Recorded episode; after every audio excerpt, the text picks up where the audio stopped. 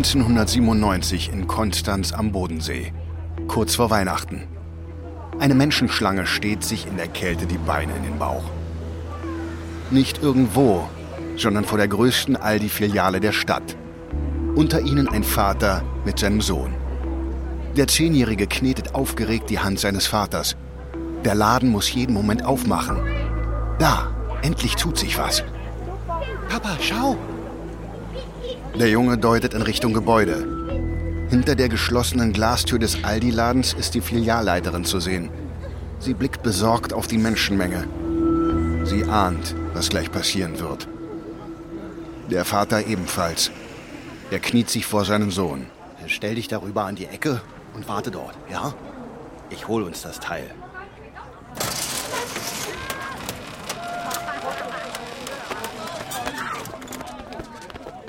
Noch bevor die Filialleiterin am Türschloss dreht, setzt sich die Masse in Bewegung. Keine Minute später ist die gesamte Aldi-Filiale mit Menschen überflutet. Es wird gestoßen und gedrängelt, als gäbe es kein Morgen. Einige klettern über Einkaufswagen, alle mit dem gleichen Ziel. Zwei Paletten voller Kartons mit Aldi-PCs. Moderne Computer mit Pentium MMX-Prozessor und ATI Rage 2 Grafikkarte. Für 1800 Mark das Stück. Das ist nicht bloß ein Schnäppchen, sondern eine digitale Revolution für deutsche Privathaushalte. Als der Vater endlich bei der Palette ankommt, findet er noch einen letzten Karton. Er greift nach der unhandlichen Box. Geschafft. Er winkt seinem Sohn, der ihn durchs Schaufenster anstrahlt. Plötzlich wird der Vater zu Boden geworfen. Ein Mann Mitte 30 mit Jeansjacke steht über ihm. Er reißt dem Vater den Karton aus den Händen. Finger weg! Das ist mein PC! Der Vater will sich das nicht gefallen lassen. Er rappelt sich auf und klammert sich an die Box. Es kommt zu einem Handgemenge. Plötzlich zieht der Fremde etwas aus seiner Jackentasche. Noch bevor der Vater realisiert, was geschieht, schreit eine Frau. Hilfe! Eine Waffe! Der Mann hat eine Waffe! Der Fremde hält eine Pistole in der Hand. Panik bricht aus. Der Vater weicht zurück, während jemand von hinten dem Angreifer die Waffe abzunehmen versucht. Der Fremde will um jeden Preis einen Aldi-PC. Doch wie weit wird er dafür gehen? Es braucht zwölf bewaffnete Polizeibeamte, um den Mann schließlich zu überwältigen. Die Waffe stellt sich als Schreckschusspistole heraus. Die Story geht durch alle Zeitungen. Auch in anderen Städten spielen sich ähnliche Szenen ab. Allein an diesem Tag setzt Aldi geschätzt 30.000 Computer ab. Ein Jahr später werden es über 200.000 Exemplare sein. Es ist der vorläufige Höhepunkt eines neuen Trends. Aldi, die verpönte Billigmarke, wird zum Kult. Zehn Jahre bevor iPhones die Menschen vor Apple Stores kampieren lassen, schafft es Aldi, die Massen für Technik zu begeistern. Und das ist erst der Anfang.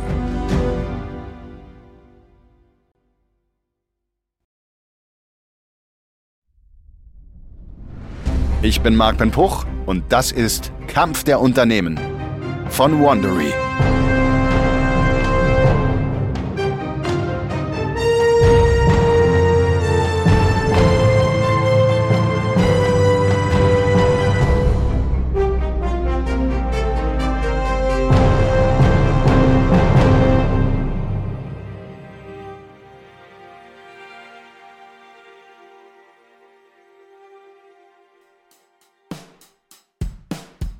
In der letzten Episode waren wir dabei, wie die Brüder Karl und Theo Albrecht gemeinsam den Lebensmitteldiscounter Aldi gründeten. Mit Aldi Nord und Aldi Süd wurden sie nicht nur die reichsten Männer Deutschlands, sondern veränderten die Art, wie die Nation einkauft. Doch ihr Erfolg brachte auch Neider und Nachahmer auf den Plan. Ein Konkurrent kopierte das Erfolgsrezept der Aldis so gekonnt, dass er den Brüdern mit den eigenen Waffen gefährlich wurde. Lidl. Was als ungleicher Schlagabtausch zwischen David gegen Goliath begann, entwickelt sich zum Kampf der Discount-Giganten. Nun geht es um jeden Cent. Je billiger, desto besser. Doch in ihrem Bestreben, sich gegenseitig auszustechen, vergessen sie, dass Geiz auch seine Schattenseiten haben kann. Das ist die dritte Episode. Geiz ist nicht geil.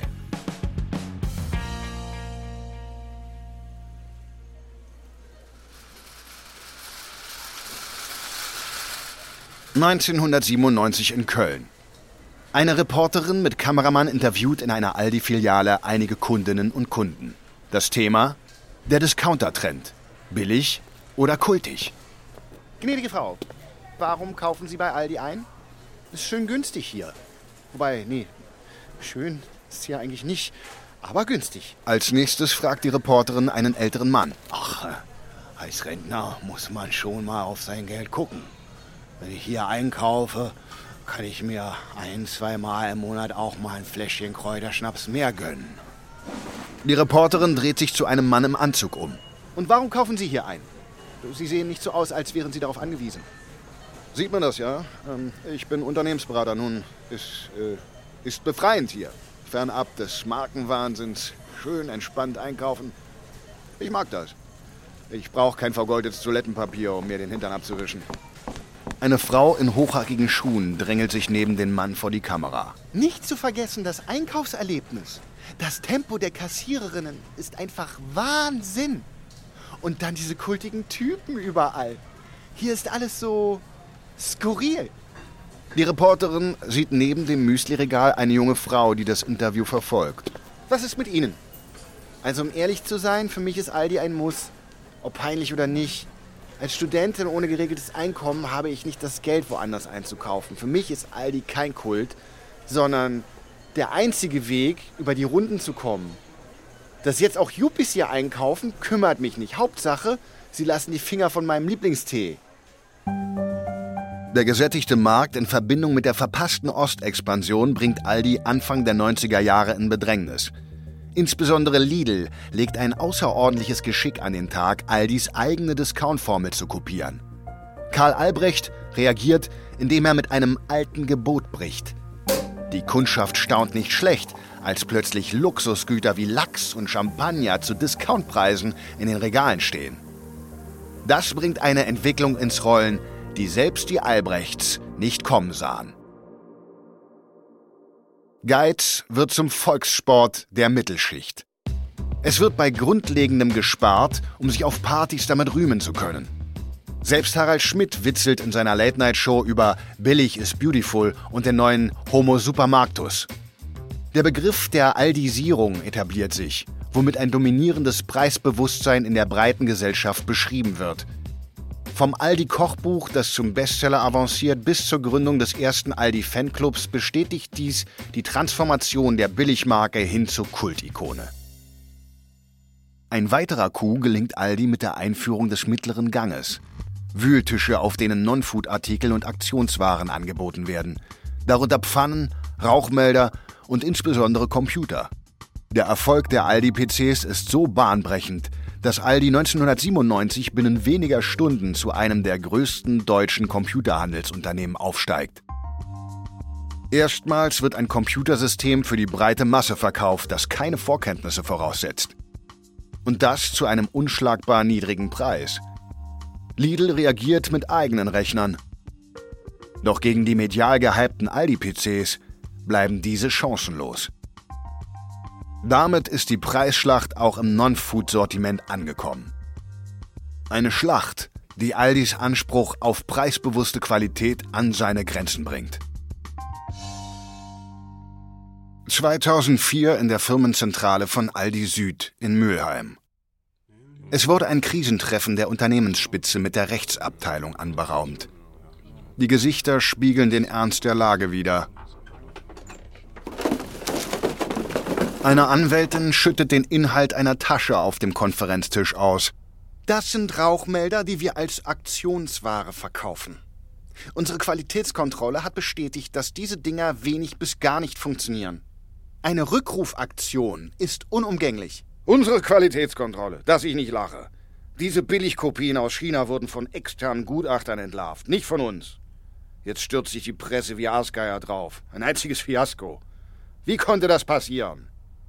Wir bezogen die Rauchmelder wie auch Aldi Nord über einen deutschen Zwischenhändler. Dieser hat die Ware aus China importiert. Wer hätte ahnen können, dass es Fälschungen sind? Rauchmelder für 3,99 Euro, die nichts taugen. Ja, wer hätte das ahnen können? Wer kauft dieses ganze Zeug überhaupt? Das fragte ich mich auch, bis ich den Mist bei mir zu Hause fand, weil meine Frau wieder bei Aldi war. Während den beiden Aldis Billigware aus Fernost zu schaffen macht, schleift Klaus Gehrig weiter an der Optimierung des eigenen Discounts. Es geht um noch billigere Zulieferungen, noch schnellere Transportwege, noch flachere Hierarchien. Bei Aldi liegen zwischen der Filialleitung und dem Büro der Albrechts bis zu acht Hierarchieebenen. Bei Lidl sind es gerade mal vier, was die Entscheidungskette flexibler und schlagkräftiger macht. Auch beim Warentransport erkennt Gehrig Einsparpotenzial. Sie entscheiden sich, die eigenen Waren von externen Firmen in die Filialen liefern zu lassen. Der Vorteil? Die Leerfahrten zahlt die Spedition. Anders als bei Aldi, wo eigene Laster eingesetzt werden. Ein Optimierungswahn, der zusehends an seine Grenzen stößt. 2004 in den Niederlanden. Eine Aldi-Managerin verhandelt mit dem Betreiber eines landwirtschaftlichen Großbetriebs. Es geht um 6 Millionen Hühnereier aus Bodenhaltung. Eigentlich ist alles unter Dach und Fach. Eigentlich. Wir waren uns einig. 9 Cent pro Ei, das war der Deal. Wir mussten ihre Eier kurzfristig aus dem Sortiment streichen. Der Einzelhandel ist ein volatiles Geschäft, das muss ich Ihnen sicherlich nicht erklären. Und was soll ich nun mit den Eiern machen? So kurzfristig finde ich niemanden, der mir sechs Millionen Stück abnimmt. Nicht bevor die Ware schlecht wird. Die Managerin ist sich dessen bewusst. 9 Cent pro Ei ist ein guter Preis. Damit könnte Aldi eine Zehnerpackung für 89 Cent verkaufen und wäre günstiger als die Konkurrenz. Aber der Managerin reicht das nicht. Verstehe, ist ein Problem. Ich könnte mit meinem Vorgesetzten sprechen. Bei einer Korrektur des Einkaufspreises ließe er sich vielleicht überzeugen. Sagen wir 6 Cent pro Ei. Das Gesicht des Mannes wird aschfahl. Er möchte der Managerin am liebsten an die Gurgel gehen. 6 Cent. Das ist nicht bloß unter Selbstkostenpreis, das ist unter Existenzminimum. Doch wenn der Landwirt seine Ware heute nicht los wird, landen Millionen von Eiern im Müll. Also willigt er ein. Preissenkungen werden grundsätzlich den Lieferanten aufgebürdet. Wer nicht mitmacht, wird ausgelistet. Das gilt auch für Manager und Managerinnen. Wer nicht performt, wer nicht die besten Deals einfädelt, wird ersetzt. Die Discounter haben das Prinzip von Survival of the Fittest perfektioniert. Nach innen wie nach außen. Den landwirtschaftlichen Betrieben geht es längst an die Substanz. Viel länger können sie die Preiskämpfe auf ihre Kosten nicht mehr durchhalten. Landwirtschaftsverbände laufen Sturm. Sie gehen mit ihrem Unmut gegen die zerstörerische Preistreiberei der Discounter an die Öffentlichkeit. Dabei steht vor allem Aldi im Mittelpunkt.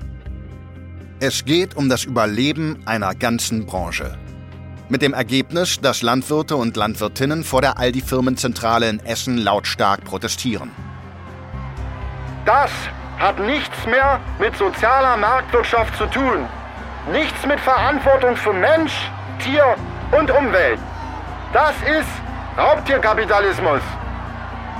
Geiz ist nicht geil. Geiz ist nicht geil. Geiz ist nicht geil. Geiz ist nicht geil. Ein Kipppunkt für Aldi. Die Albrechts sind es gewohnt, mit Marktmacht die Preise zu diktieren. Doch der Wind dreht sich. Lidl verfolgt sehr genau, was vor den Toren des Konkurrenten passiert. Das rabiate System von Dieter Schwarz und Klaus Gehrig steht dem der Albrechts in nichts nach. Aus dem Race to the Top wurde ein Race to the Bottom. Aus dem Kampf um die Marktführerschaft wurde ein Kampf um die Marktknechtschaft mit eiserner Hand auf Kosten von Sozial-, Arbeits- und Umweltstandards. Im ständigen Unterbietungseifer übersehen die Discounter, dass nicht nur die Landwirtschaft Geiz nicht mehr geil findet, sondern auch die Kundschaft. Alles hat seinen Preis. Auch Billigpreise.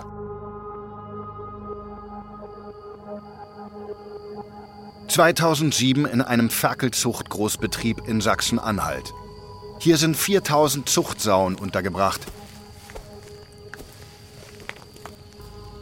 Eine Tierschützerin schleicht sich nachts mit ihrem Kameramann auf das Gelände, um die Zustände zu dokumentieren. Sie finden die Schweine dicht an dicht eingepfercht vor, die meisten davon trächtig, den Bauch voller Nachwuchs. Sieh dir das an. Die Tiere haben keine Wassertröge. Das heißt, wenn die durstig sind, müssen sie den Futterbrei fressen. Was für ein billiger Trick, damit sie noch schneller Fett ansetzen. Sie misst die Abstände zwischen den Gittern. Die Kastenstände sind viel zu klein. Man sieht es den Sauen an. Die können kaum auf der Seite liegen. Rücken und Beine sind völlig wundgerieben. Sie gehen weiter zu den Abferkelbuchten im Nebengebäude. Da, zoom mal näher ran. Die Muttersäue sind alle auf dem Gitterboden fixiert.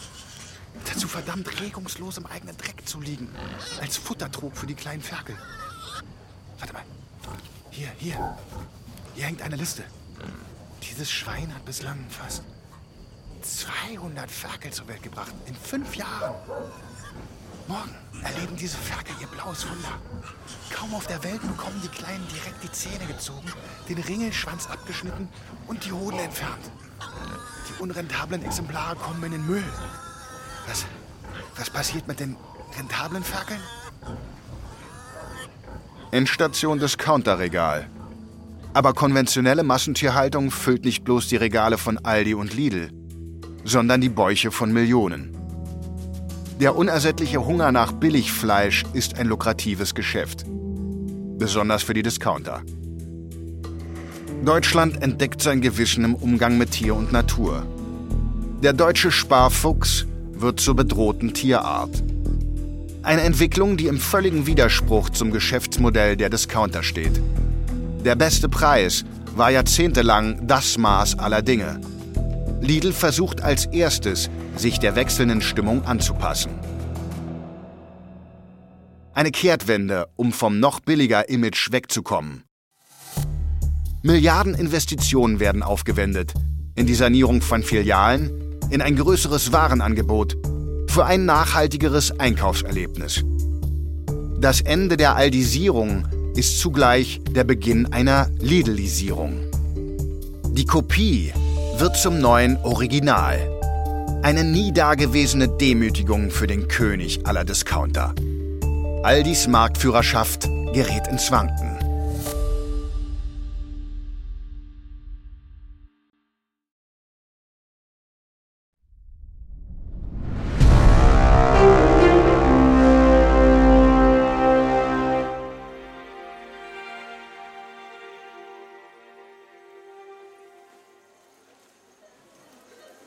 2004 in Lüneburg. Kurz vor 14 Uhr in einer Aldi Nordfiliale. Ein aufgebrachter Kunde, Mitte 50 mit Vollbart, empört sich lautstark an der Kasse. Der junge Verkäufer hört geduldig zu. Es scheint nicht das erste Mal zu sein. Man kennt sich. Es kann doch nicht sein, dass samstags um 14 Uhr bei Aldi bereits die Bürgersteige hochgeklappt werden. Ich gönne Ihnen ja Ihren Feierabend, aber... Hab schon verstanden, Herr Steinbrück. Gut, dann verstehen Sie sicherlich auch, warum es ein Unding ist, dass ich bei der Bank gegenüber parken muss, um hier einzukaufen. Herr Steinbrück, Sie wissen doch, dass ich Ihnen nicht helfen kann. Und von Kartenzahlung haben Sie ja auch noch nie was gehört. Der Kassierer bemerkt, wie sich hinter dem Herrn die Schlange staut. Die Gereiztheit der wartenden Kundschaft steigt.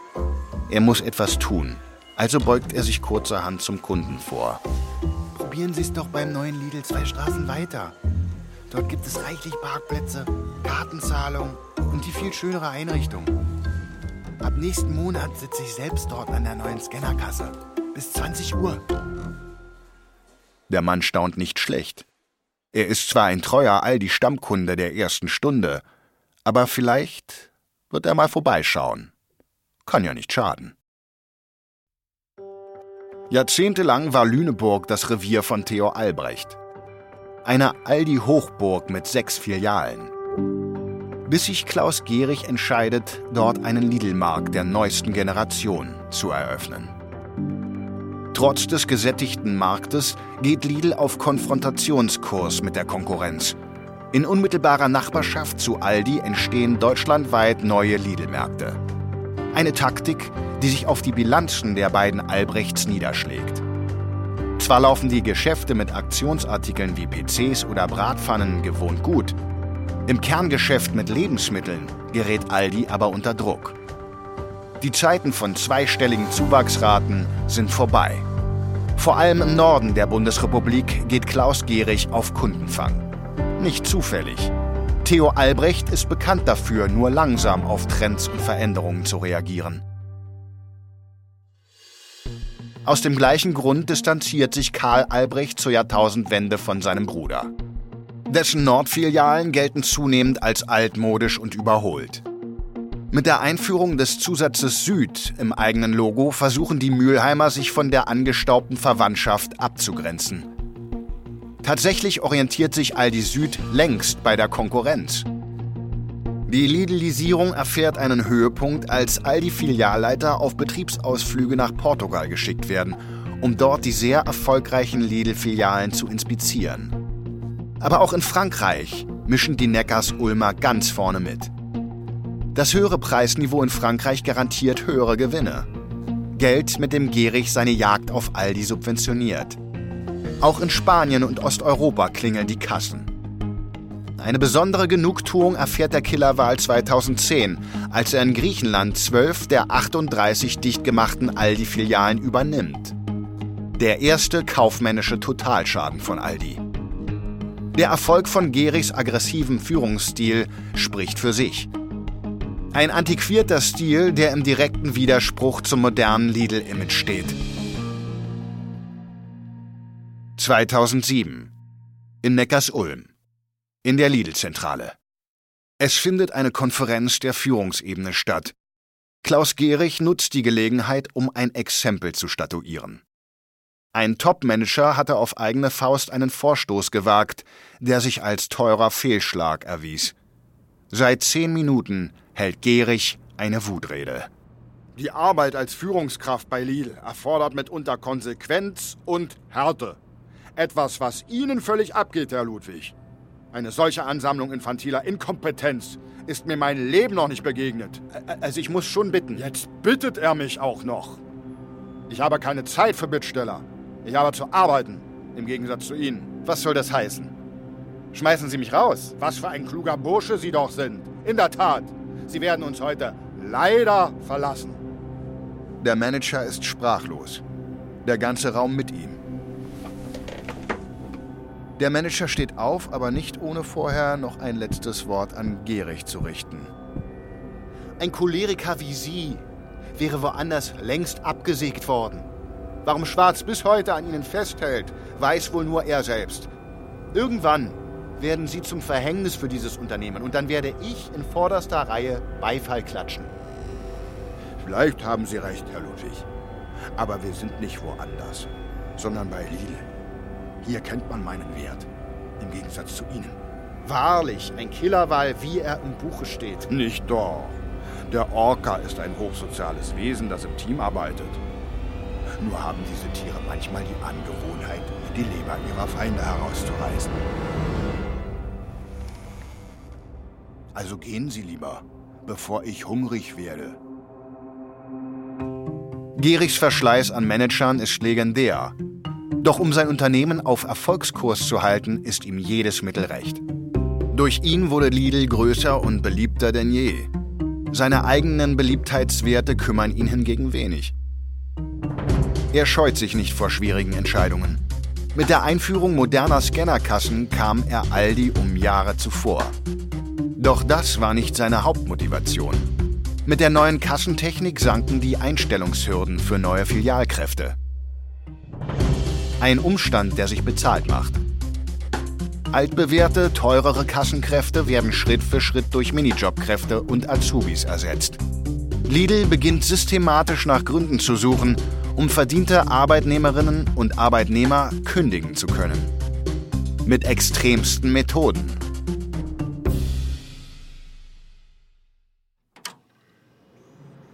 »2007 in Hannover. In einem abgedunkelten Detektivbüro sitzen zwei Männer vor einem Computerbildschirm. Der Detektiv sichtet das Videomaterial, während sein Azubi protokolliert. Sie statteten mehrere Lidl-Filialen in Niedersachsen mit Überwachungskameras aus, die sie nun auswerten. Kamera 3 hat nichts Auffälliges ergeben. Schauen wir uns mal die 4 an. Aber hallo! Die Kassiererin und der Typ aus der Spätschicht knutschen im Lager. Ich wusste es. Notier das. Der Azubi tut wie geheißen, aber scheint weit weniger euphorisch bei der Sache zu sein. Herr Chef, warum haben wir den Filialleitern gesagt, dass die neuen Kameras gegen Ladendiebe wehren? Bislang haben wir keinen einzigen gefunden. Dafür protokollieren wir die Klozeiten von Lidl-Angestellten und Spannern im Lager rum. Jetzt stell dich nicht so an. Ist doch leicht verdientes Geld. Schau her. Hier gönnt sich der Vierhalter sein fünftes Zigarettenpäuschen. Schreib's auf. Aber, aber zehn Kameras in einer einzigen Filiale. Und, und noch kein einziger Diebstahl. Dafür jede Menge Privatkram, der niemandem was angeht. Der Detektiv dreht sich zu dem jungen Mann um. Mit einem, der Onkel erzählt gleich vom Krieg-Gesicht. Junge, Magst du lieber im Kaufhaus Rotzlöffeln hinterherrennen, die sich Pokémon-Sammelkarten in die Socken stopfen? Nur zu, mach das. Außerdem halten wir uns hier strikt an die Anweisungen. Der, der, Kunde will ernsthaft wissen, wie viel Herr Hinz am Tag strullert? Oder dass Frau Kunz Stress mit dem Jugendamt hat? Welcher Arbeitgeber will das nicht? Und jetzt schreib endlich. Wir haben noch andere Filialen zu sichten. Der Detektiv wendet sich wieder dem Bildschirm zu. Der Azubi wirkt nicht überzeugt. Er blickt kritisch über die Schulter seines Chefs, der auf Kamera 8 wechselt. Eine Kundin bezahlt gerade ihren Einkauf mit EC-Karte. Die Kamera ist so platziert, dass der PIN-Code der Kundin zu sehen ist.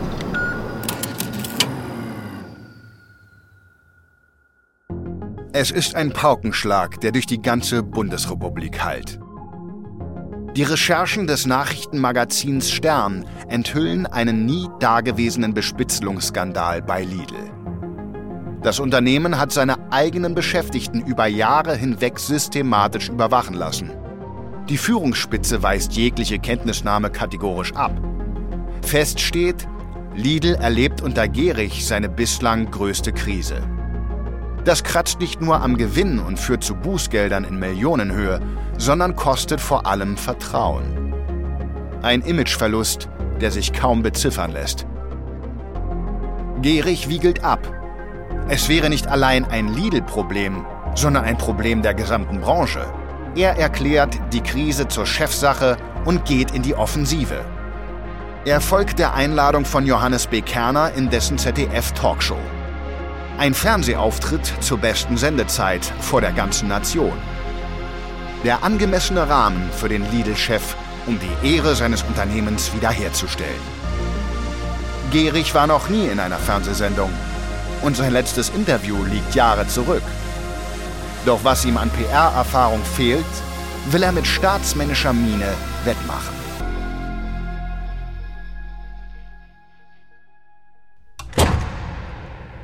Gehrig findet sich in einem TV-Studio im grellen Scheinwerferlicht wieder. Umringt vom Moderator und zwei Journalisten, die einiges über Lidls Schattenseiten zu berichten haben. Die Kameras laufen. Die Sendung beginnt. Und damit ein kommunikativer Supergau. Die Demontage des größten Killerwahls der Lebensmittelbranche. Live und in Farbe. Eben stand Lidl noch kurz davor, seinen großen Rivalen einzuholen.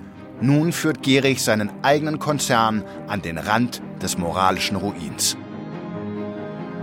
In der nächsten und finalen Episode kommt es zum wirtschaftlichen und medialen Showdown zwischen Aldi und Lidl. Liefen ihre Preiskämpfe bislang unter Ausschluss der Öffentlichkeit ab, werden im Internetzeitalter sämtliche Hemmungen fallen gelassen. Doch die größte Bedrohung für die Discount-Riesen sind nicht etwa sie selbst, sondern die eigenen Nachkommen. Das ist Kampf der Unternehmen von Wandery. Ich hoffe, euch hat diese Episode gefallen. Wenn du mehr über Aldi und Lidl erfahren möchtest, empfehlen wir dir das Buch Aldi, eine deutsche Geschichte von Guido Knopp oder den Artikel Lidl, der Angriff des Superkrämers von Steffen Klussmann und Petra Schlitt. Ein Hinweis zu den Dialogen, die du gehört hast. Wir wissen natürlich nicht genau, was gesprochen wurde. Alle Dialoge basieren nach bestem Wissen auf unseren Recherchen. Kampf der Unternehmen ist eine Produktion von Studio J für Wondery. Mein Name ist Marc Ben Puch. Orlindo Frick und Kilian Mazurek haben diese Geschichte geschrieben. Produzent von Studio J, Jannis Gebhardt. Das Sounddesign haben Julius Hofstetter und Sofian Auder gemacht. Für Wondery, Producer Patrick Fiener und Tim Kehl.